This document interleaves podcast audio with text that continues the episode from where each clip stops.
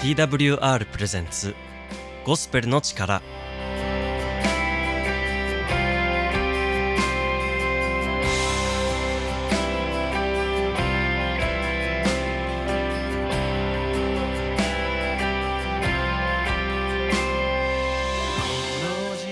皆さんいかがお過ごしでしょうか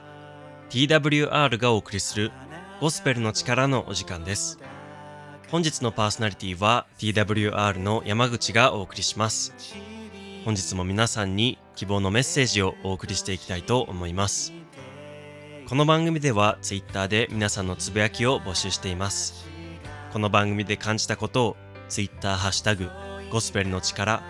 ハッシュタグゴスペルの力をつけてぜひつぶやいてください。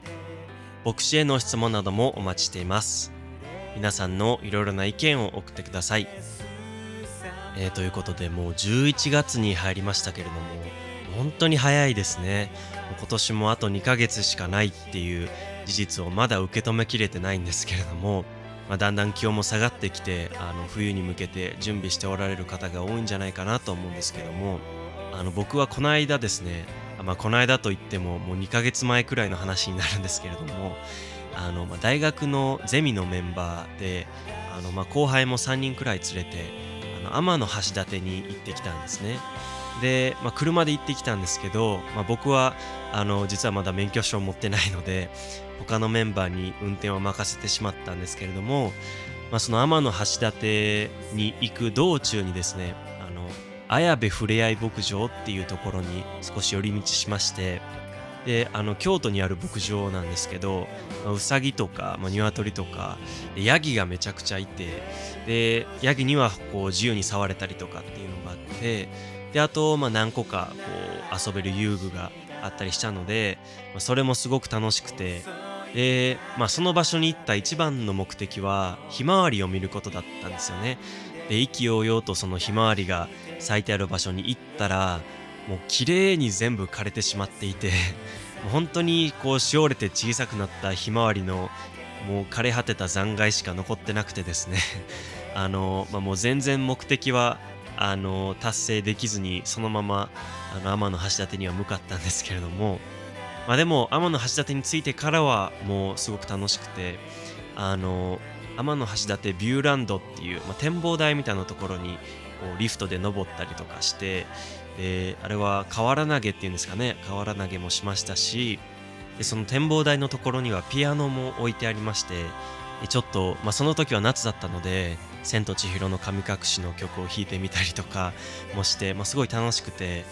で、まあ、景色すごく綺麗だったんですけど、まあ、一つだけあの、まあ、股覗きっていうのがあるじゃないですか。あのこの展望台から股覗きをしたら天橋立が竜のように見えるみたいにあの言われてると思うんですけれどもそれだけちょっとよくわからなかったですね なんか、まあ、僕の理解不足だとは思うんですけど、まあ、どうしてもなんか竜には見えなくてこう股から覗いてもただの天の橋立だったんですけど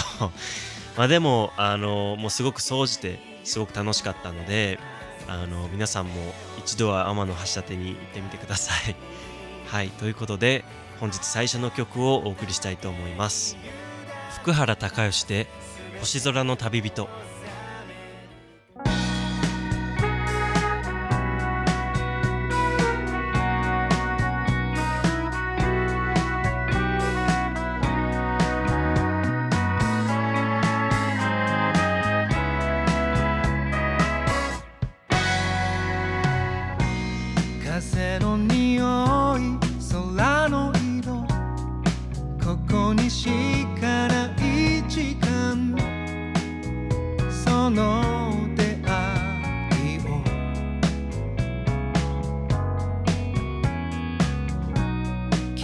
がいて僕がいる。何気ない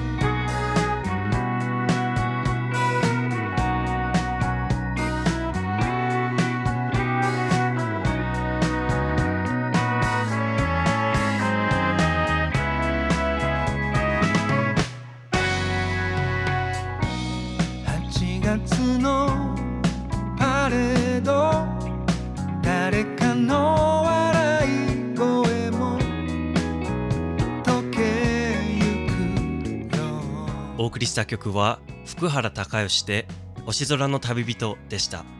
この曲をいい曲だなと感じてくださいましたら Twitter ハッシュタグゴスペルの力でぜひつぶやいてください。また曲のリクエストも Twitter ハッシュタグゴスペルの力でお寄せくださると感謝です。ここからは聖書からのメッセージをお届けします。本日のメッセンジャーは希望が丘キリスト教会の本堀修一牧師です。それではよろしくお願いします。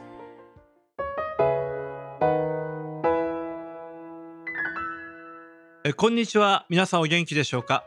え熊本市にあります希望が丘キリスト教会の牧師をしています本堀修一と言います。え今日も聞いていただいてありがとうございます。えしばらくお付き合いください。え先日私は福島50という映画を見ました。東日本大震災で起こった原発事故のために奮闘する作業員の姿を描いたものですがこういう復旧作業は放射能の問題で容易に人間が入り込んでいけない場所が大半で防護服を着ての懸命の活動に心を動かされました、まあ、幸いに今は復旧作業を支援する探査ロボットも開発され人間の負担は随分減ったそうです。サーベイランナーというロボットですが実はこれがなかなかの優れものです。70センチ四方の狭い場所で360度旋回できるんですね。急勾配で濡れた階段の上り下りもできます。これは足元が不安定な原子炉屋内でも効果的な作業が期待できます。時速2キロで走行しバッテリーは5時間持ち。しかも無線でコントロールできます。これを開発した飛び工業という会社は無償で東電に貸し出すそうです。この会社だけではありません。今日本のロボットメーカーがこぞって瓦礫の原発敷地内で作業できるロボットを次々と開発しているそうです。さて一つ不思議なことがあります。このような劣悪な環境で作業するロボットのデザインは自然界にいる生物の姿に似ていくんですね。あらゆる環境で自在に身動きできるロボットの姿を追求していくと昆虫や動物や人間の姿に似ていくんです。なぜならこの世界に生息している昆虫や動物や人間は究極の合理性を持ったデザインを持っているからです。あるメーカーの開発しているロボットはゴキブリそっくりです。一体どうしてゴキブリなんでしょうか？ゴキブリは地面の凸凹に影響されることなく常に体を水平に保って移動できるからです。え実はゴキブリの6本足は移動する時常に3本が地面にくっついているんだそうです。いかなる凸凹道でも常に三角形の視点で歩行すると支えられている体はいつも水平状態を保つことができるということが分かってきました。醜いものの代名詞とされているゴキブリの移動は究極の機能美を持っているわけです。ところで合理的なもの効率的なもの知能的なものはどれもこれも考え抜かれた結果生み出されてきた作品です。優れたロボットは優れたロボット設計者の知恵の産物です。賢い設計者なしには賢いロボットはできないのです。それならロボット設計者が思わず見とれてしまう自然界の生物にも設計者がいると考えられるのではないでしょうか。この世界は偶然できたのではありません。この世界を始めた作者がおられます。宇宙を作り地球を命ある星に整え自然界を設計しあなたという人をお作りになった方がおられるのです。この世界とその中にある全てのものを作られた作者を聖書は神創造主と呼んでいます。ところで過酷な現場でロボットが故障したら一体どうしたらいいでしょうか。開発メーカーに送って修理してもらったらいいわけです。ロボットが壊れたらロボットの作者に持っていきます。作者なら壊れた作品を直すことができるからです。ではもしも人間が壊れたらどうすればいいでしょう？人生が破壊されたように思う時どうしたらいいのでしょうか？それは人間の作者のところに行けばよいのです。作者ならば壊れた作品を直すことがおできになるからです。そして作者ならば愛着のある作品が壊れたままでいることに耐えられないからです。そして神はあなたを再生してくださる方です。聖書の中にこんな言葉があります。誰でもキリストのうちにあるならその人は新しく作られたものです。古いものは過ぎ去って身をすべてが新しくなりました。神はキリストによって壊れた人間を新しく作り直してくださるというのです。そして新しく作るためにはまず古いものを撤去しなければならなかったというのです。私の家の近くには大きなショッピングモールがあります。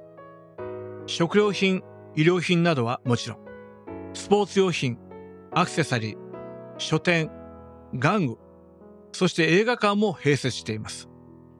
その上このモールのために近くに駅までできました。週末になるといつも家族連れで賑わいます。しかし私がこの教会に赴任した頃はこの場所は畑と森そして家がポツンポツンとあり非常に寂しい場所でした。それが引っ越してからあっという間に立派な建物ができたわけです。さてこれらの新しい建物が建つために一体何が起こったでしょう？以前の森を伐採し畑を鳴らして古い家を取り壊します。全部更地にされたのです。新しいものを建てるためにはまず古いものが取り除かなければならないのです。それと同じように私たちも古いものを取り除く必要があります。そのためには何が必要でしょうか？まあこのことを会社を再建することに例えてみましょう。会社を再スタートを切るときにまず第一にしなければならないこと。は負債を免除してもらうということです。大きすぎる借金。返しきれない負債を負っている限り再生はできません。まず借金を帳消しにしてもらわなければなりません。実は人間も同じなのです。新しい人間として新しい人生をスタートするためにはまず罪という借金を許していただかなければなりません。この罪とその生き方を聖書は古い生き方というのです。そしてこの罪という古いものをキリストは過ぎ去らせてくださいました。どのようにしてでしょうか？それは罪のないキリストが私たちの罪を身代わりに背負うことによって私たちから罪を取り除いてくださったのです。そして第2番目に企業が再生するためにしなければならないことは新しい経営陣を受け入れるということです。神は私たちの人生を新しくするために凄腕のできる切れる偉大なる CEO の最高責任者を与えてくださいました。それがイエス・キリストです。しかし十字架の上で私たちを身代わりに死んでくださったキリストがどうして今生きている私の最高責任者になることはできるのでしょう。キリストは十字架で息を引き取られて終わっただけではなく死後3日目に復活し天に昇り今も生きている方です。イエス・キリストはご自身を救い主として信じる者の心の中に住んでくださる方です。あなたの中に宿ってあなたと共に人生を生きてくださる方です。私たちに必要なのはそうしてくださいとキリストに願う決心だけです。中国のことわざに百聞は一見にしかずというのがあります。100回聞くより1回見た方が早いということです。しかし実はこれには続きがあります。百件は一向にしかずと言います。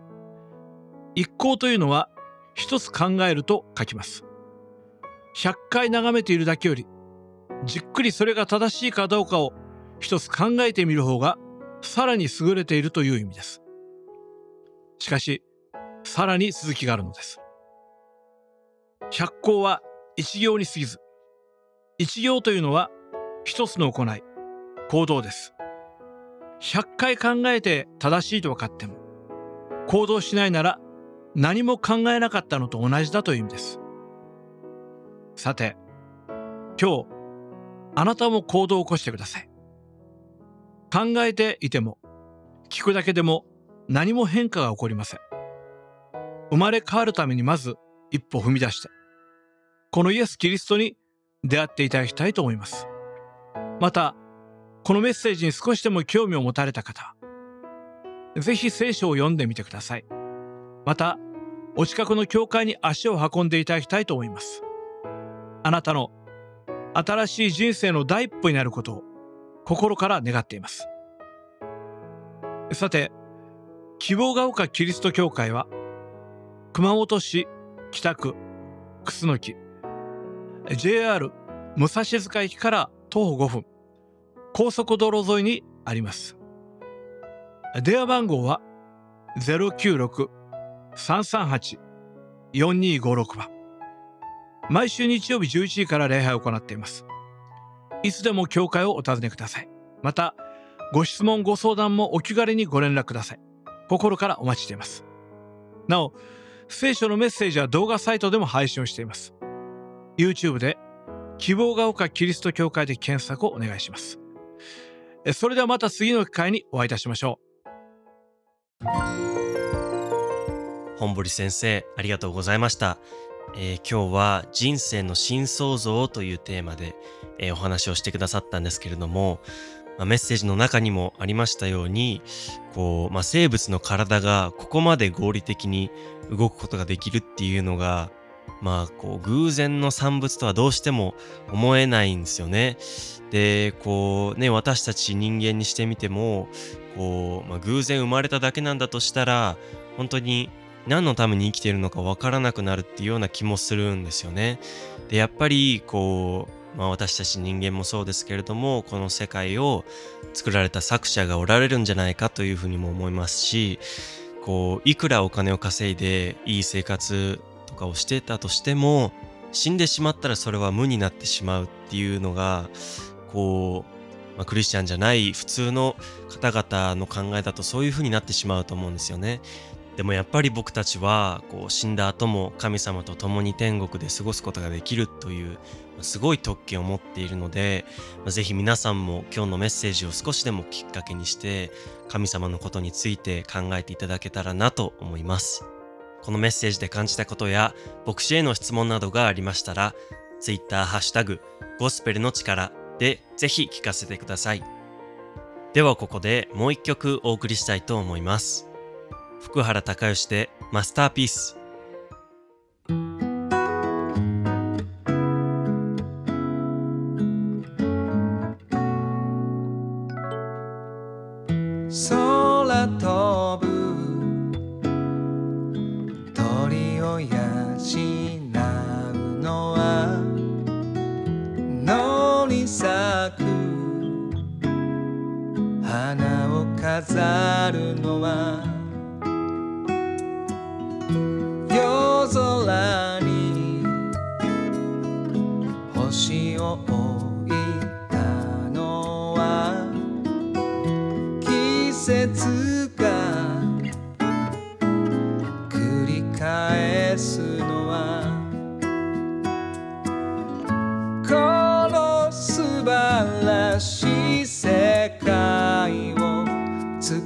った神の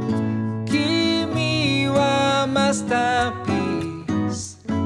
そのままで。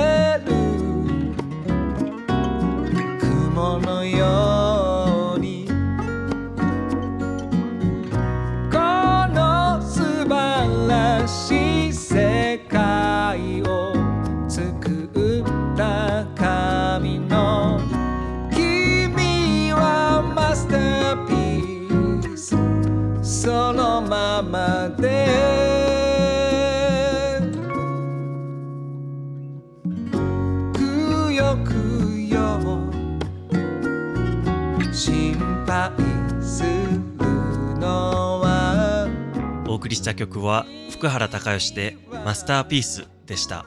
えーこの曲をいい曲だなと感じてくださいましたら Twitter ハッシュタグゴスペルの力でぜひつぶやいてください。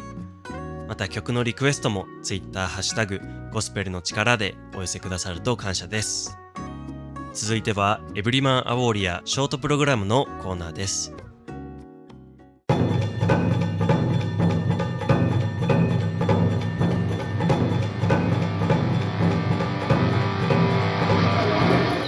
ニー・バーガーがお送りするエブリマン・ア・ウォーリアー。男性が結婚生活をリードし妻が従うという聖書の模範には欠陥があるのでしょうか。私たちの文化やメディアは男女の聖書的な役割を破壊するのに大きな影響を与えてきました。テレビでは多くの男性が性欲に支配されて女性との一夜限りの関係を望んでいる愚かな形で描かれています。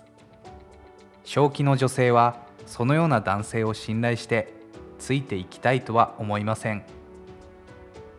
聖書によると男性は神様の作られた結婚の目的に従うのが重要だと教えています。新約聖書のエペソ5の25節には夫たちを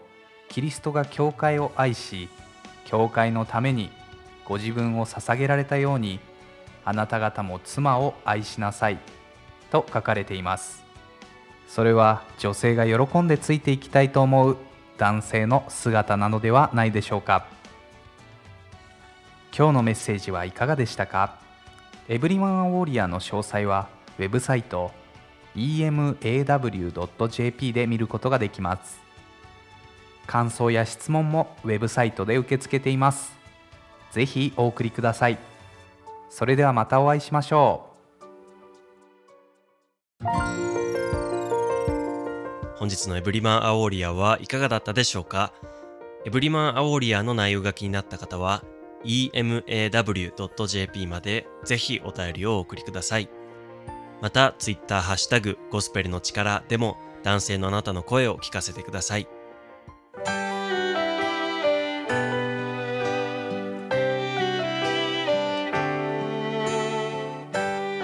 本日最後にお届けするのは神山美沙で命の日の限り。主は私の光私の救い。主は私の命の砦。誰を私は恐れよう。主が共にれるのだから。命の日の限り主の家にとどまりあなたの麗しさを見つめてその宮で思いを巡らすために。私は生きたい。私は生きよう。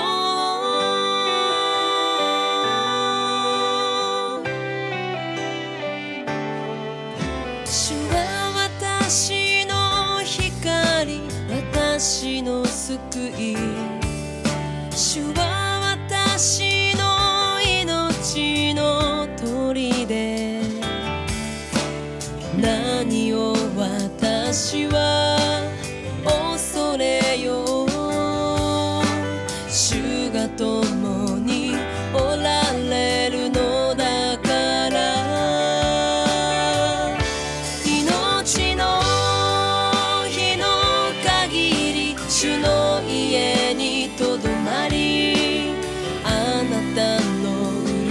しさを見つめてその宮で思いを巡らすために。私は生きたい。私は生き